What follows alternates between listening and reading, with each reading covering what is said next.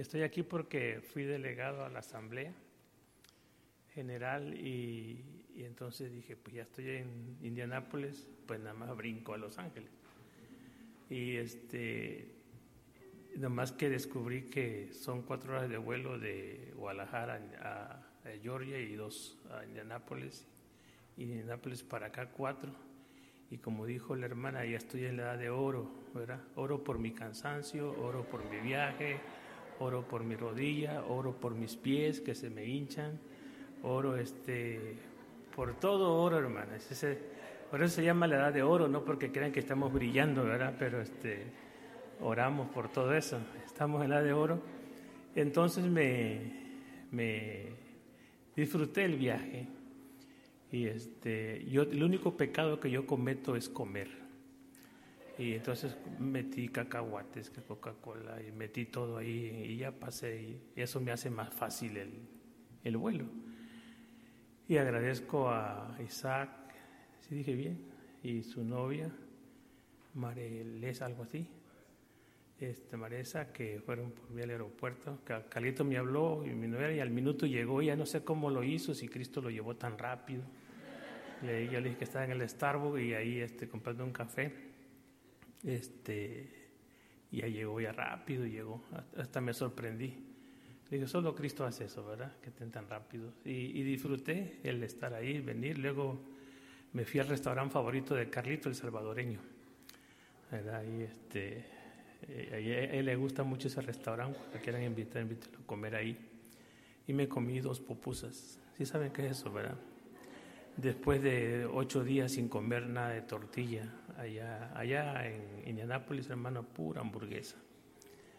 Y sufrimos los que somos del Chile, de la, la masa, de todas esas cosas, ¿verdad? Y, fue una bendición. La asamblea, hermanos, descubrí que ese es el corazón de la iglesia. Y abren el corazón y está bombeando todo lo que se está acordando, pero con un espíritu cristiano.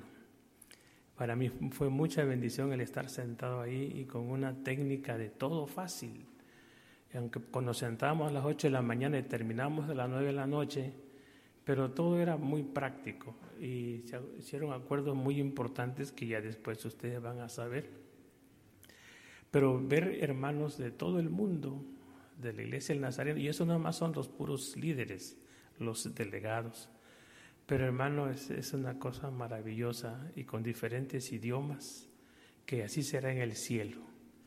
Y cuando cantamos, descubrí algo que es el mismo espíritu, es el mismo Señor, es el mismo cuerpo, es el mismo sentir, es el mismo gozo. El gozo que yo siento acá, lo siento en la asamblea, lo siento en mi iglesia, lo siento en la Huasteca, lo siento en toda la República Mexicana que han dado. Es el mismo gozo del Señor, hermanos. No necesita usted ir a, la asamblea, si no se le da, no se preocupe, va a sentir lo mismo. Y si va como delegado, pues prepárese para estar sentado, ¿verdad? pero este, ojalá que no lo pongan en la edad de oro nada más, ¿verdad? Porque se cansa todo, ¿verdad? Bien, este, ah, reciban saludos de mi esposa, mañana llega, y, este, viene mañana, llega como a las 12 del día aquí, y, este, me dijo, primero me llevas a comer, Carlitos, así que aunque sea de perdida en el IHOP, no sé cómo se llama el restaurante, pero aunque sea ahí, ¿no? pero este, va a estar con nosotros el próximo domingo. También estará un hermano de mi iglesia, se llama Miguel Sedano.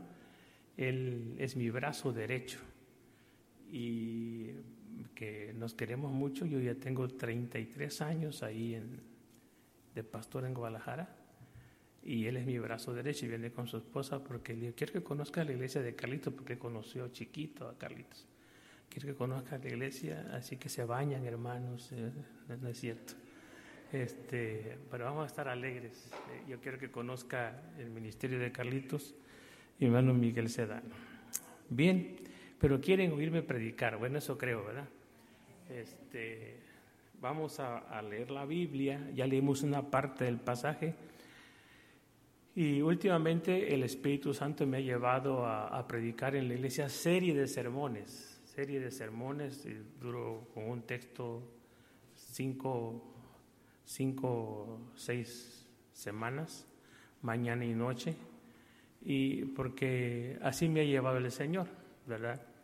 Y hoy quiero hablarles a ustedes sobre Juan 3:16 y, y Juan 8, que es lo que leímos hace rato.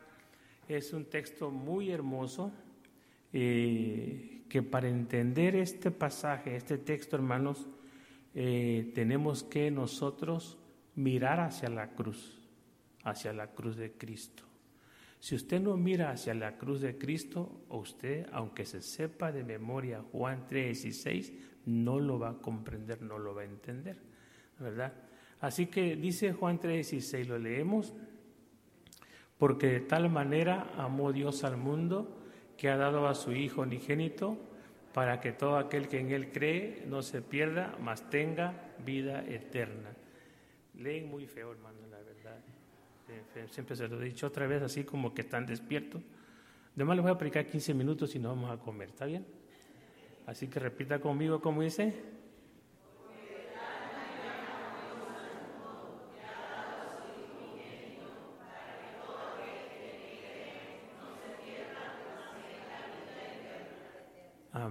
Y Juan 8:12 eh, dice, se lo podemos poner ahí en la tele, en la pantalla. Juan 8:12, si no en su Biblia, ¿cómo dice? Juan, sí, sí, sí 8:32, perdón, 32. Gracias, hermanos. Es la edad, 8:32. Juan y conoceréis la verdad. Como dice, lo leemos así como que están vivos, ¿ok? Y conoceréis la verdad y la verdad os hará libres. Padre, es tu palabra, es vida, es espíritu, es fortaleza, es gozo, Señor, es esperanza. Y gracias porque podemos, Señor, leerla y conocerla. En el nombre de Jesucristo, danos gracia. Amén. Bien, hermanos, como dice Juan 3:16, porque de tal manera amó Dios al mundo para que todo aquel que en él crea, que dice qué? No se pierda. Hermanos, ¿usted está seguro de su salvación? ¿Está seguro que, que si se muere usted en este minuto, en este instante, se va usted al cielo?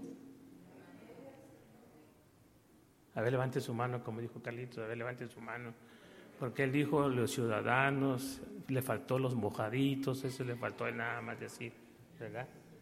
Pero este, hay que estar seguros, hermano, para que todo aquel que en él cree, dice que no se pierda. Nosotros, la iglesia del Nazareno, del Nazareno, creemos, hermanos, en el destino. Amén.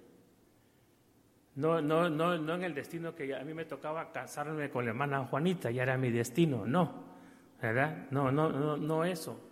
Porque este, no, este, como dijo una canción del año del Parchí para allá, sufrir es mi destino hasta el morir, ¿no? Y, este, y muchos creen que ese es su destino, que su destino es sufrir, llorar, este, lamentarse y tener mucho sufrimiento, ese es mi destino pues ya no me cae otra, me casé con él o con ella, pues es mi destino. Esa fue tu decisión. Pero hermanos, cuando hablamos de la palabra de Dios, hablamos del destino. ¿Cuáles son? Bueno, el pastor no puede hablar porque sí lo sabe. Pero ustedes conocen el manual, ¿verdad? Conocen el manual, ¿verdad? Esos artículos de fe. Y nosotros creemos en el destino, y dos nada más. ¿Cuál es? ¿Mande? ¿El cielo o el infierno? Qué bonito, ¿verdad? Entonces, tú vas a decidir el cielo o el infierno. Mi pregunta es, ¿a dónde te quieres ir? A ver, levanten su mano los que se quieren ir al infierno. No lo voy a ver. Levanten su mano los que quieren ir al infierno.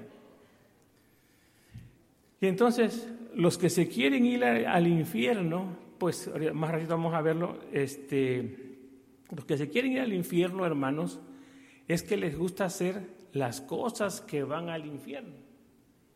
que te lleva al infierno. Les encanta esas cosas.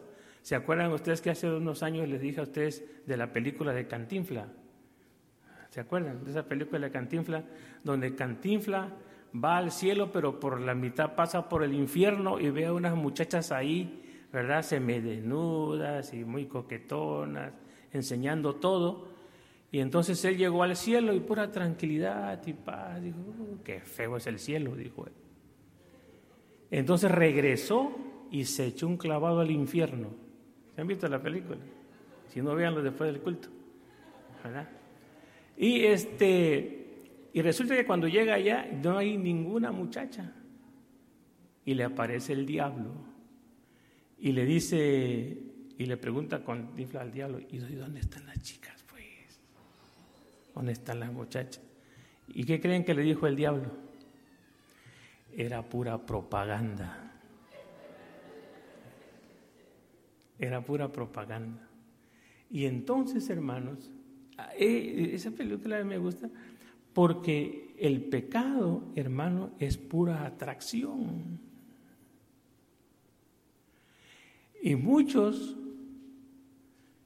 muchos irán al infierno porque se fueron con la propaganda, se fueron con la finta.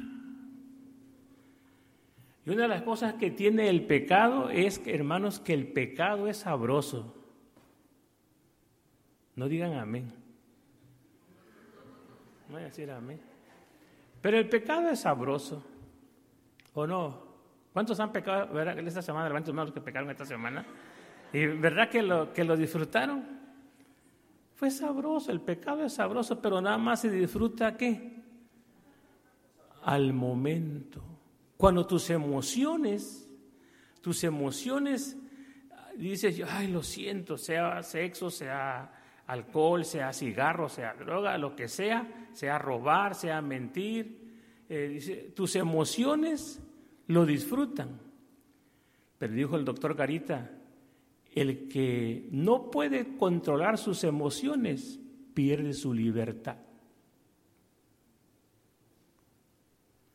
Por eso es que se cuida mucho a los, a los adolescentes, porque los adolescentes no razonan, no piensan, los adolescentes deciden por lo que sienten. Y usted dice, es que se dio, se dio, se dio, es que se dio, por eso fui infiel, es que se dio, por eso tomé, es que se dio. Y porque se dio, pues como yo lo sentí, pues así lo hice. En una clase, en la escuela, un maestro dijo que él era ateo, no creía en Dios, pero dijo, yo no fumo ni tomo, ni me drogo. Y la razón que no lo hago, dice, es porque nunca yo quiero aturdir mis sentidos. Siempre quiero estar en mis cinco sentidos para leer y para tomar buenas decisiones. Y no creí en Dios. Y a veces, hermanos, nosotros nos aturdimos, algunas personas aturden sus sentidos y, y deciden como sienten y pierden su libertad. Por eso es que mucha gente está en, la cárcel, porque dijo, sentí enojo, sentí ira, me molesté, fue un momento que no pude contar emociones, lo golpeé, lo maté, como esa persona que agarró a sus hijos o adolescentes, estaban molestando y agarró, los tiró por la ventana a los dos y los mató. Y eso es que yo se sentí, sentí mucha ira y perdió su libertad. ¿Vamos bien? ¿Sí les gusta el mensaje? ¿O no? Pregúntale a la persona que ha estado, ¿te gusta el mensaje o se está echando a perder? Bien, y entonces, hermanos, y la Biblia dice, y conoceréis la verdad. ¿Quién es la verdad? Jesús. ¿Quién es el camino? Jesús. Entonces, hermanos, y entonces el camino es Jesús, la verdad es Jesús, ¿Y quién es eso? ¿Qué es eso? La iglesia, hermanos. La iglesia. Porque una de las cosas que me gustó de esta, este, en esta asamblea en las comisiones también, que somos un mismo espíritu, un mismo cuerpo, ¿verdad? Una misma fe. Y entonces la iglesia, hermanos, es el cuerpo de Cristo. ¿Sí lo creen?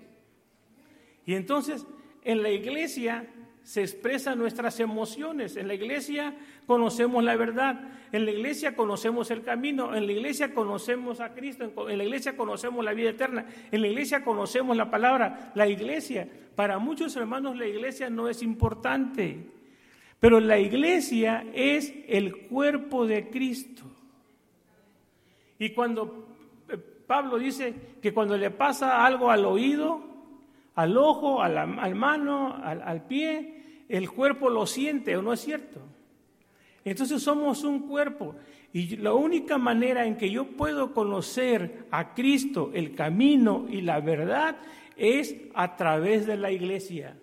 Por eso cuando usted se va de la iglesia, se está alejando ¿qué? del cuerpo de Cristo.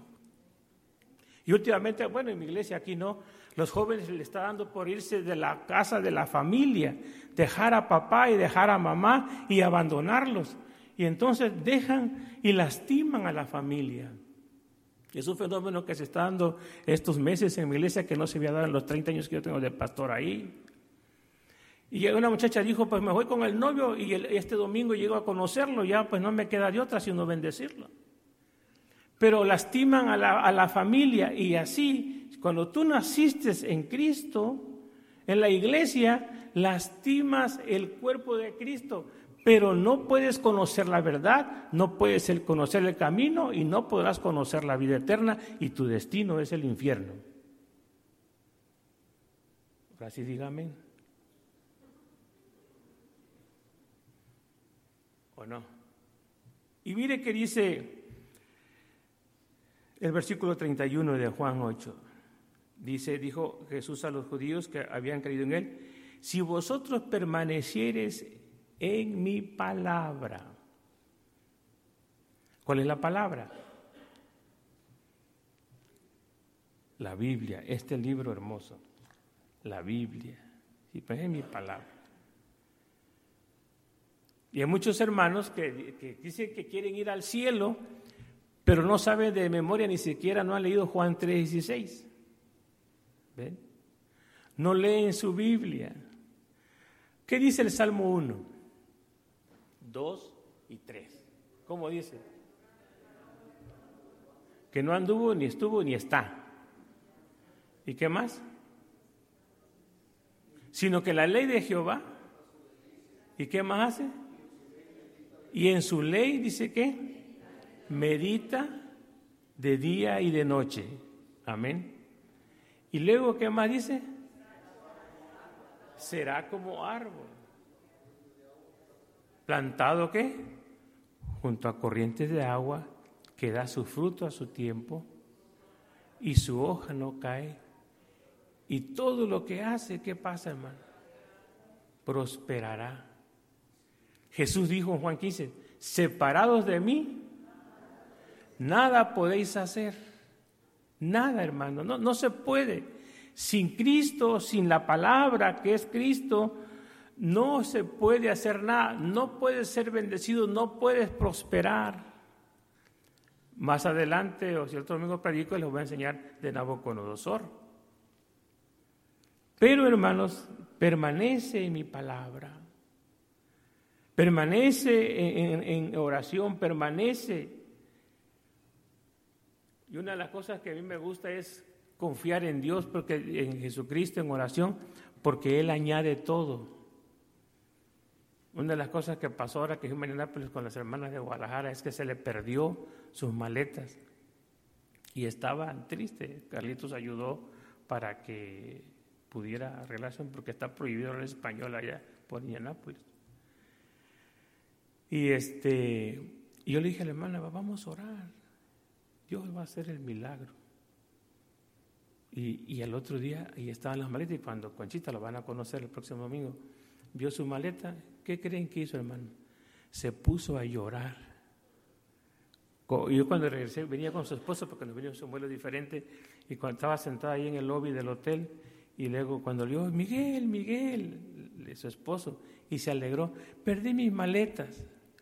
Pero no le lloró como cuando encontró su maleta. Pero le dio mucho gozo porque ahí traía sus cosas personales. Y, esto es respuesta a la oración. Ahora que estaba aquí me llamaron hermano en la iglesia que le robaron su carro en pleno culto.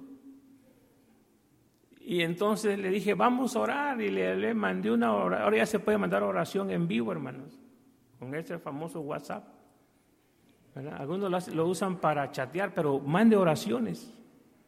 ¿verdad? Y le dije, va a aparecer, hermana. Y luego me escribió, pastor, apareció el carro. Y los problemas que tengamos, hermanos, unidos a Cristo, buscamos su reino, no importa lo que sea, Dios le responde. ¿Lo cree? Bien. Y conoceréis y permaneceréis mi palabra y seréis verdaderamente mis discípulos. Estamos viviendo tiempos que muchos dicen que son cristianos, pero no son discípulos de Cristo. El que es discípulo de Cristo es aquel que cree a Cristo, que guarda la palabra, que adora al Señor, que honra al Señor y que quiere entrar al cielo. Quiere llegar al destino, su destino es el cielo. Pero hermano, si usted no hace eso, no es discípulo de Cristo. Se va a ir al infierno. Y entonces dice la palabra, y conoceréis, conoceréis la verdad. En psicología esa es una frase, cuando uno tiene a la persona ahí, al paciente, para darle consejería, uno tiene que hacer una palabra que se llama, tú tienes la capacidad para salir adelante con tu problema. Y cuando nosotros usamos la palabra capacidad, quiere decir que puedes aprender. Quiere decir que puedes tomar decisiones. Quiere decir que vas a investigar. Quiere decir que vas a echar mano de todos tus recursos cuando estés en crisis del problema que sea, que se murió el ser amado, que te divorciaste, que te enfermaste, que tienes noticia de cáncer y estás en crisis. Entonces tú tienes la capacidad para decir, ¿de qué puedo echar mano yo de estas cosas? Y si tengo familia, si tengo dinero, si tengo carro que puedo vender, o qué puedo hacer porque tengo la capacidad. Y hermanos, esta mañana les voy a decir a ustedes que ustedes tienen la capacidad para conocer a Cristo. Tienen esa capacidad, miran, sienten, caminan, leen. Tienen la capacidad para aprender el inglés, sí o no tienen la capacidad para ser mejores, tienen la capacidad para buscar más dinero, tienen la capacidad para cambiar su vida, tienen la capacidad para hacer muchas cosas, pueden tomar decisiones. Solo es que te sientes y diga, me voy a disciplinar y voy a hacer estas cosas porque tengo la capacidad. Y así cuando usted dice, yo tengo la capacidad para entrar al cielo, usted dice, conozco la verdad, yo puedo conocer, Efesios dice, la altura, la profundidad, la anchura, la longitud del amor de Cristo que excede a qué? A todo conocimiento. Ahora sí dígame. No, no, no creen esto ustedes. ¿Sí o no? ¿Tiene la capacidad o no? Es que mire, pastor, ahí me da la flojera. Tiene la, eso no es capacidad. Eso se llama astenia. Y astenia es aquel que mete sus manos en la bolsa y que dice, ay, yo quiero un carro, yo quiero un traje nuevo, yo quiero trabajar, hace sus planes y se acuesta a dormir. Y yo, atiendo a esas clases de gente, esos pacientes, es una enfermedad que hay que sacarlo de ese hoyo, ¿verdad? A lo mejor está angustia, en tristeza, en depresión, está hundido. Ah, es que yo quisiera ir a Indianápolis entre cuatro años, principio a ahorrar. La astenia. Quieres, pero no lo haces, no pones en práctica tu voluntad me quiero morir mañana, pues te vas a morir. Vamos bien. ¿Cuánto tiempo llevo? Ya, ya, ya me pasé los 10, ¿verdad? Y conoceréis la verdad, podemos conocer a Cristo, puedo conocer la verdad, puedo conocer a la iglesia, puedo conocer al Espíritu Santo, puedo conocer a Jesucristo, puedo conocer el amor del Padre, que es la verdad. ¿Y cómo me voy a sentir, hermanos? Libre. Libre. Y esa libertad es que tú puedes ir, ir a donde tú quieras. Pero el primer lugar donde yo quiero ir es a mi destino, que es el cielo. Ah, hermanos. Pero dice Cristo, los discípulos, los que estaban allí, los fariseos, dijeron, linaje de Abraham somos y jamás hemos sido esclavos de nadie. Como ellos lo pensaron en una libertad diferente, como la libertad de Estados Unidos, la independencia, sí lo pensaron.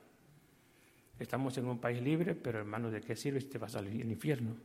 Y Jesús dijo, de cierto, de cierto digo que todo aquel que hace pecado es qué? ¿Qué cosa es? Esclavo del pecado.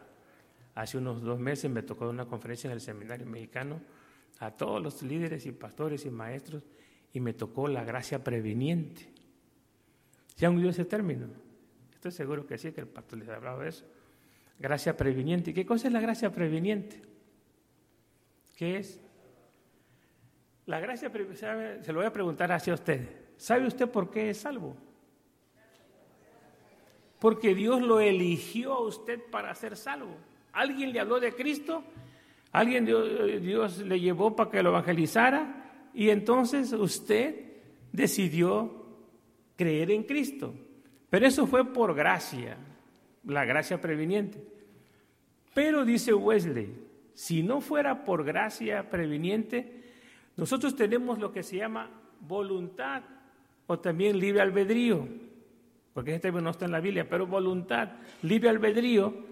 Y saben, hermanos, que nuestra voluntad, ¿saben para qué es buena? ¿Saben para qué es buena nuestra voluntad? Para hacer lo malo. Dios me hizo libre me dio voluntad, pero cuando ya el hombre pecó, solo estoy inclinado a hacer lo malo. Digan que esto es, díganme porque esto es cierto. ¿Verdad que si le ponemos, si usted le dice, vamos a, el próximo domingo tenemos este lo que sea aquí y allá, y usted dice, ay, no. Pero si le hay algo malo, usted dice, mejor me voy con lo malo. La iglesia de Nazareno le llama la naturaleza pecaminosa. Eh, me gusta como lo dice Billy Graham. Si pone un, marranito o un puerquito, no sé cómo llamarán aquí, ¿verdad? Lo bañan, le ponen corbata, traje al marranito y le ponen agua sucia o un charco y ponen agua limpia. ¿Para dónde creen que va a agarrar el puerquito? Para el lodo. Y si ustedes ponen a Cristo y ponen eh, eh, el, lodo, el pecado, ¿para dónde creen que va a agarrar usted?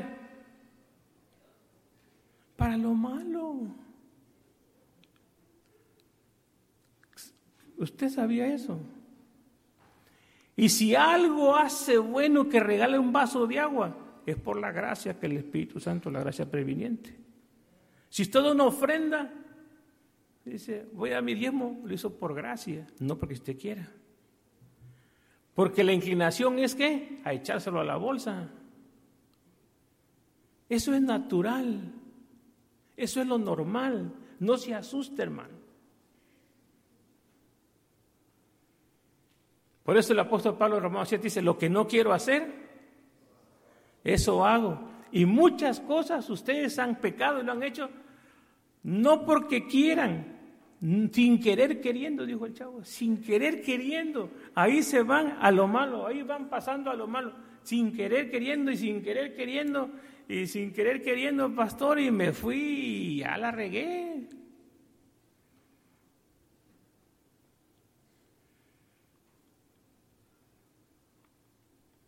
El que hace pecado, ¿qué cosa es? Esclavo. Pero gracias a Dios Damos gracias a Dios. ¿Qué dice Romanos 5.1? A ver, lo pueden poner aquí. Ahí. Justificados Pues por la fe tenemos paz para con Dios por medio del Señor Jesucristo. Qué hermoso pasaje. Porque cuando yo creo en Cristo y confieso mis pecados a Cristo, Rodrigo Peña, el pastor de la primera, pecó, vengo a Cristo, confieso mis pecados y ¿saben qué? ¿Qué dice Cristo? El pastor Rodrigo no hizo nada.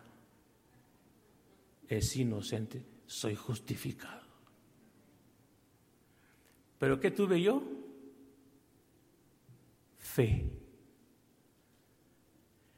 ¿Y qué es lo que Dios me da? Paz. Porque el pecado, hermanos, aunque es sabroso, quita la paz. Ustedes tienen la experiencia, ¿para qué les cuento?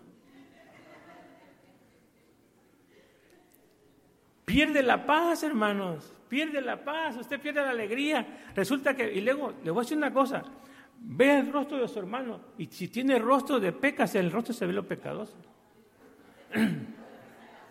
Vea su rostro. Dice, ay, de rostro de peca.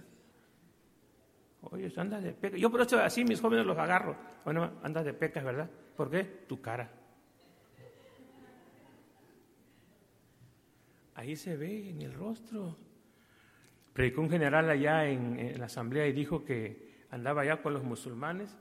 Estaba prohibido ahí este, hablar de Cristo, pero él dice que llegó a sus alimentos, oró y entonces dice que el, turista que lo llevaba, el que iba manejando, este, lo jaló a un lado atrás de la camioneta y le dijo, yo quiero que tú me digas por qué tienes un rostro alegre. Y se convirtió y se hizo pastor. Y por la alegría y por el rostro de ustedes, hermanos, y por su testimonio, la gente dice, yo quiero conocer, ir a donde tú vas, quiero adorar a ese Dios que tú adoras, quiero amarlo, quiero hacer, porque tu rostro es alegre.